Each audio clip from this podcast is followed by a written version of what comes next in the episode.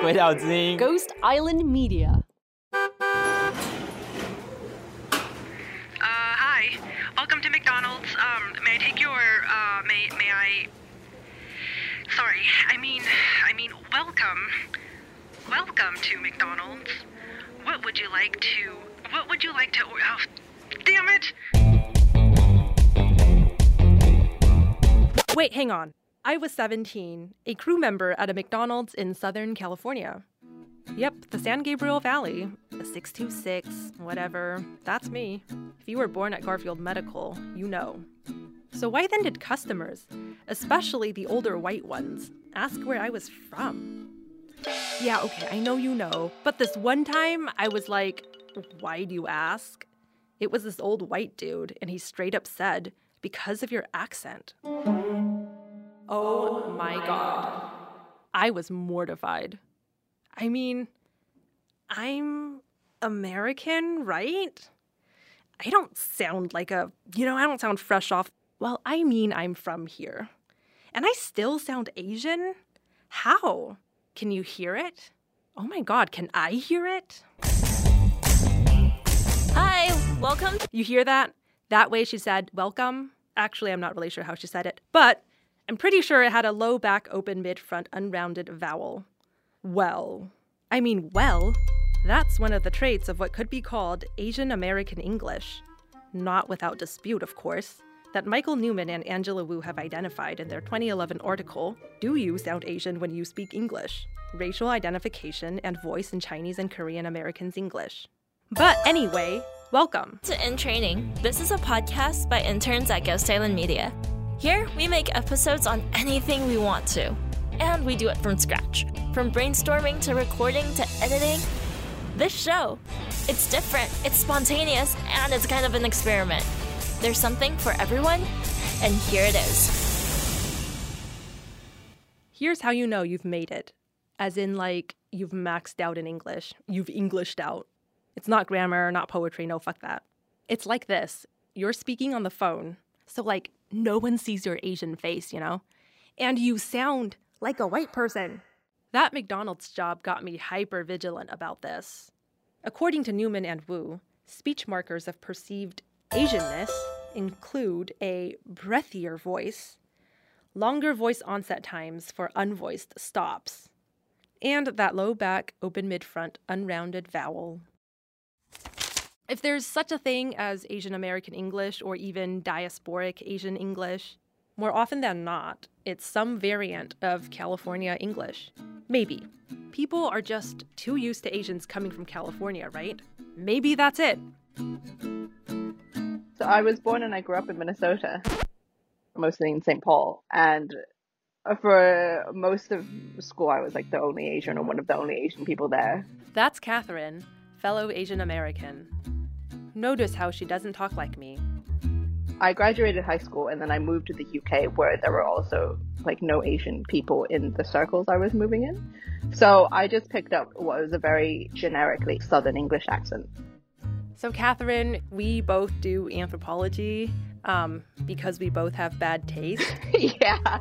And you already have your PhD. You're younger than me. You have like half a dozen articles coming out. Congratulations, I hate you, including one about people like us working in a functionally white discipline. Um, I could ask you about your research, but you know, I'm interested in style, not substance. Speaking of style, did you feel like you talked differently?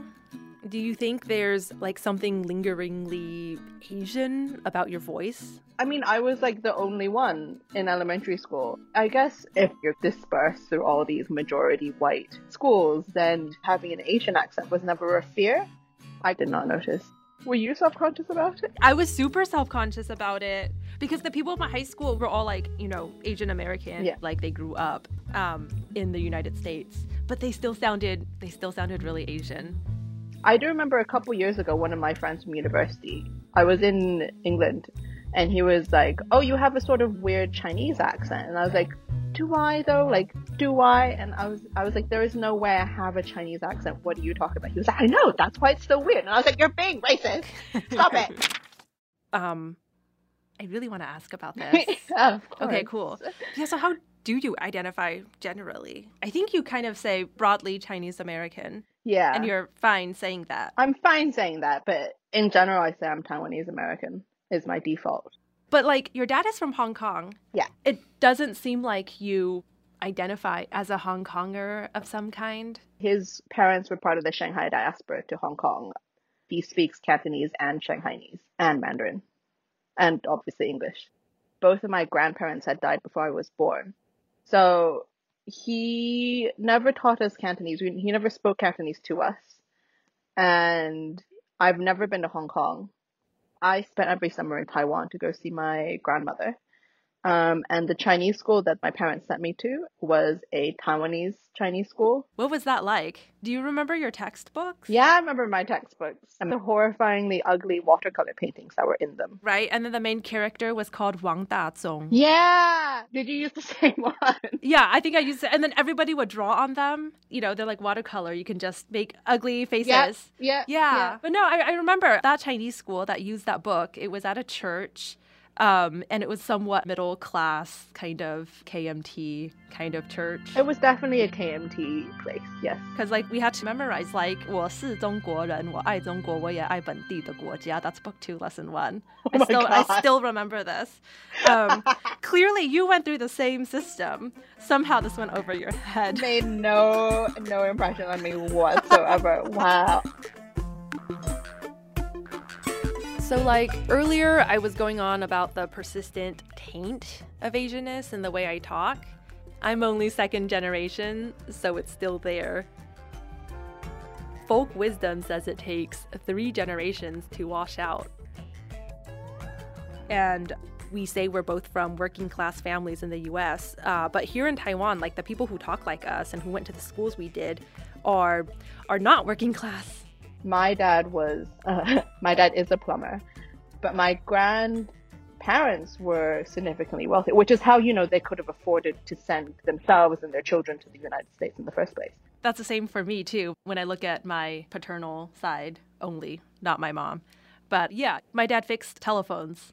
And my mom was like a housewife. And then, whatever, they got divorced. She came back to Taiwan. You know, I say we're very blue collar, working class. I feel really uncomfortable about that. I'm not actually entirely sure whether anyone in Taiwan knows what my dad does for a living. Like, I'm not sure whether my mom hides it or not. I'm really not sure.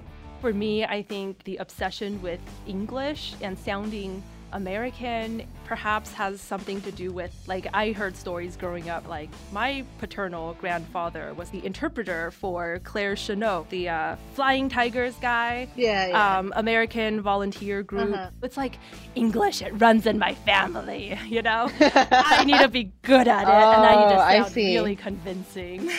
when did you learn English? I don't know, kindergarten? Did you speak English before you started school? I like honestly don't know. Because I I didn't.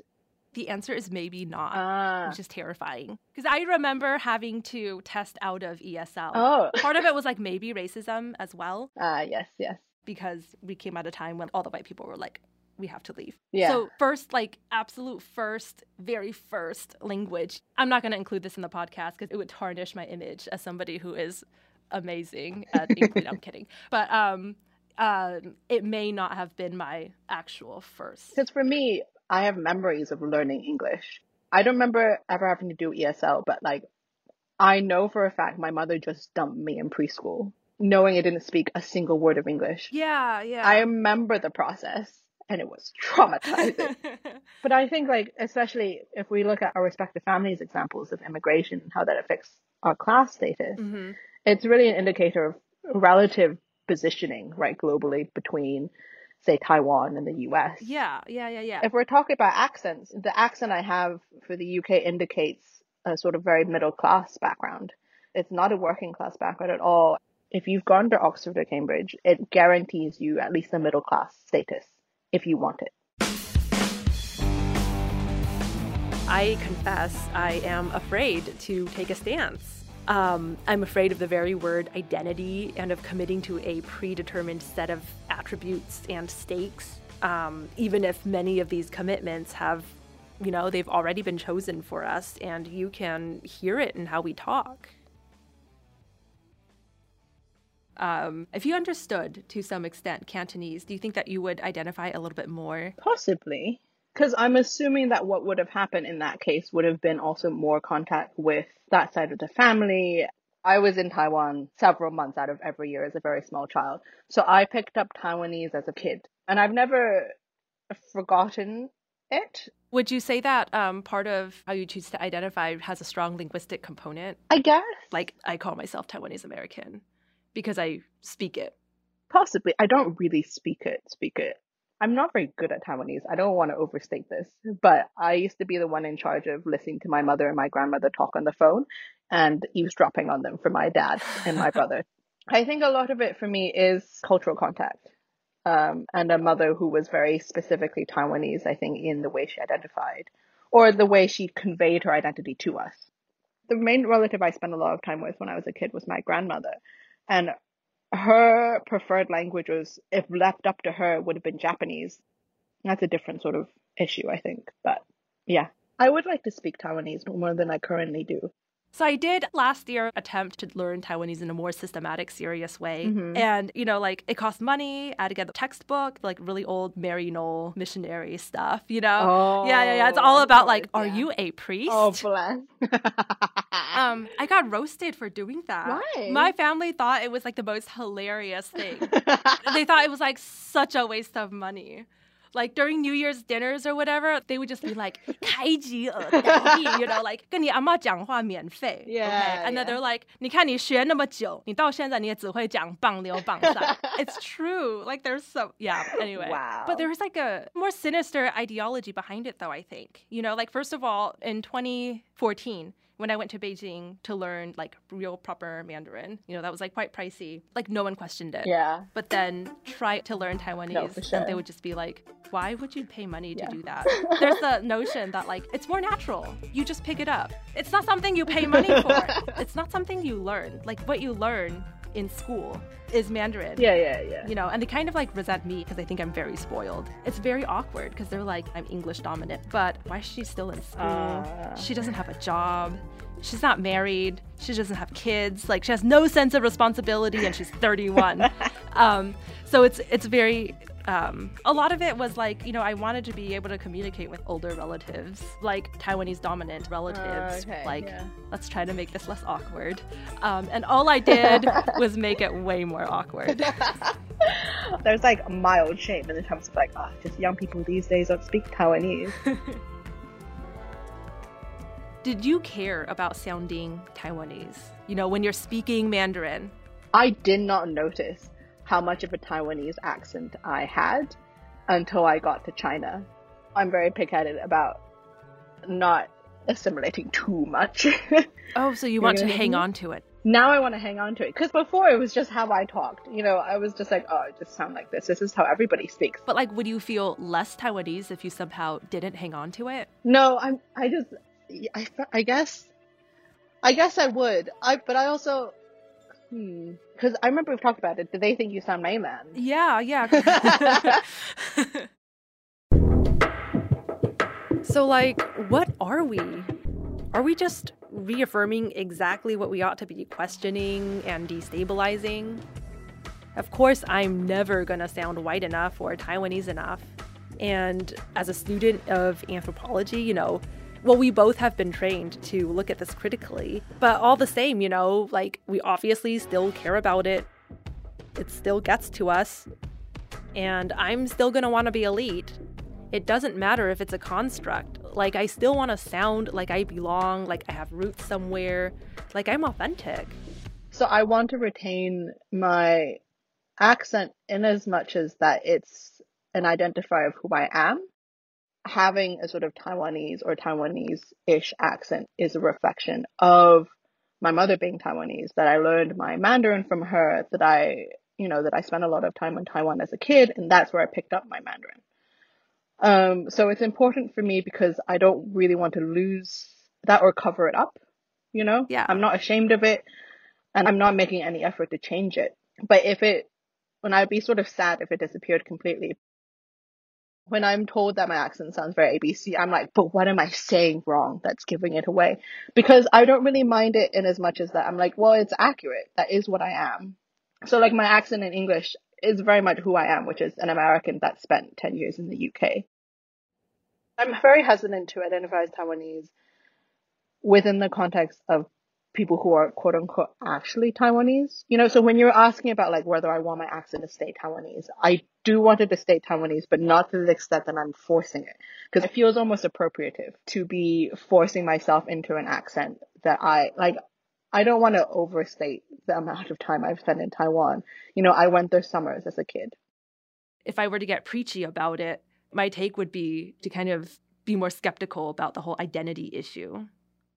When you grow up, you know, in a majority white environment, I think that engendered a very different relationship with being Asian. So for me, it's something I had to actively think about and actively process rather than something that was sort of in the air, so to speak. I don't mean this in a dismissive way. I think it's just genuinely we have different, very different experiences of what it means to be Asian American. That's really interesting because it sounds like for you the the challenge was accepting it. Yeah. Oh, absolutely. Right? Whereas for me it was like nothing about accepting. It was all about like differentiating myself perhaps from the other Asians because like that was sort of the context. Very different very different context where I grew up. Right, right, right. I remember like the first time I met like an Asian American from LA, I was talking to them mm-hmm. and I was like, oh yes, the trauma. And she was like, what trauma? What? Everyone else was like me as a kid. What are you talking about? I was like, you didn't go through that trauma? there was so much trauma. That's why I left the US because there was so much trauma. I mean, I'm exaggerating, but it was just, you know, the relentless everyday sort of grind of being like, oh, you're different. Why are you so weird? I think, yeah, I definitely take a lot for granted. Um, and I forget that, like, people with your experience, like, it matters so much to them to have, like, this kind of identity and to have some kind of cultural core of some sort yeah, yeah, yeah. that you can, like, kind of really hang on to and work to preserve. Yeah. Whereas I think I'm in a place where um, I think we should do away with all that, you know? That's fair, yeah. I think one of the things we keep running up against is that we've definitely had very different experiences of being Asian American. It took me much longer to come to terms with it because of the different places we're from. but yeah. And with the recent um, concerning news about anti Asian violence in the US, it really does make me rethink, you know, this whole thing about Asian American assimilation, really. But I don't want to be like presuming isomorphism between ethnicity and language, you know? Um, but there's like this whole thing about having a core or a true self, you know, like underneath this fake white English that I've grown up in and uh, consciously tried to make as white as possible. Underneath this, there's Mandarin, there's Taiwanese. In my case, you know, underneath that, there's also Hakka, because that's what my mom actually is, like, even if she can't speak it. So, like, if you want to get into this quest, that's probably what ought to be the language of my heart of hearts or whatever. Like, you can tell I'm really not into this. But I don't mean to diminish the actual issue of language loss, or English or Mandarin hegemony, or the legacy of discriminatory practices. Taiwanese takes as much time and investment as it does to master English or any other language and we should be willing to expend time and money on it. And I wish I wouldn't be so embarrassed about it, you know? Let's maybe push back against the assumption that language or accent can be straightforwardly mapped onto nationality or ethnicity or class or political orientation, because often it can't. Like, we're all hybrids after all, and you can hear it in my accent, in our accents. And you know what? That's okay. Yeah, that's okay. Welcome to McDonald's, to California, to Minnesota, even to Taiwan, to low back, open mid, front, unrounded vowels. Welcome home.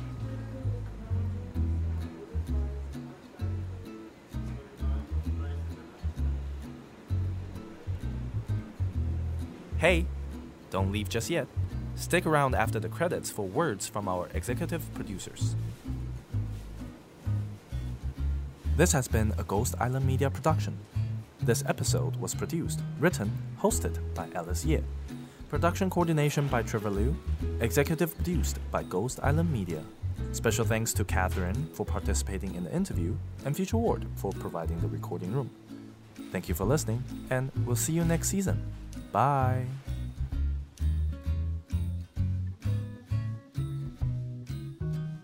Hey, it's Emily Y. Wu here. Welcome to the very last episode of the second season of In Training. This wraps our second batch of interns at Ghost Island Media. The third batch of interns had started last week, and we are really looking forward to how they will continue their peers' work.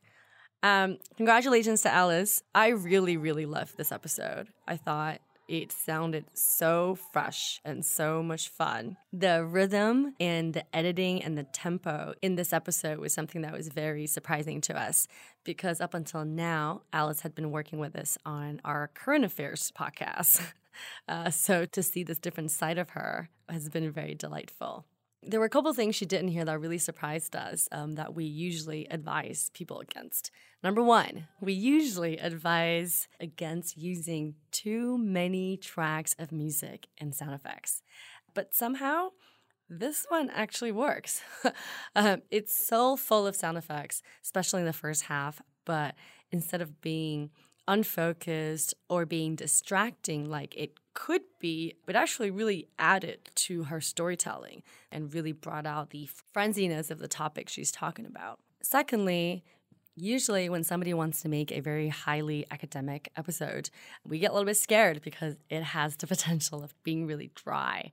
Um, but instead, even though here Alice did use some jargons and a lot of academic terms, but because of the way she presented it in this really young and fresh voice, and the way she made her and her friend Catherine seem very likable in the entire episode, we stayed with them. We laughed with them. We made fun of each other with them and went down this discovery with them. And so it didn't matter that sometimes we did not understand a couple of jargons or a couple of academic terms that they used.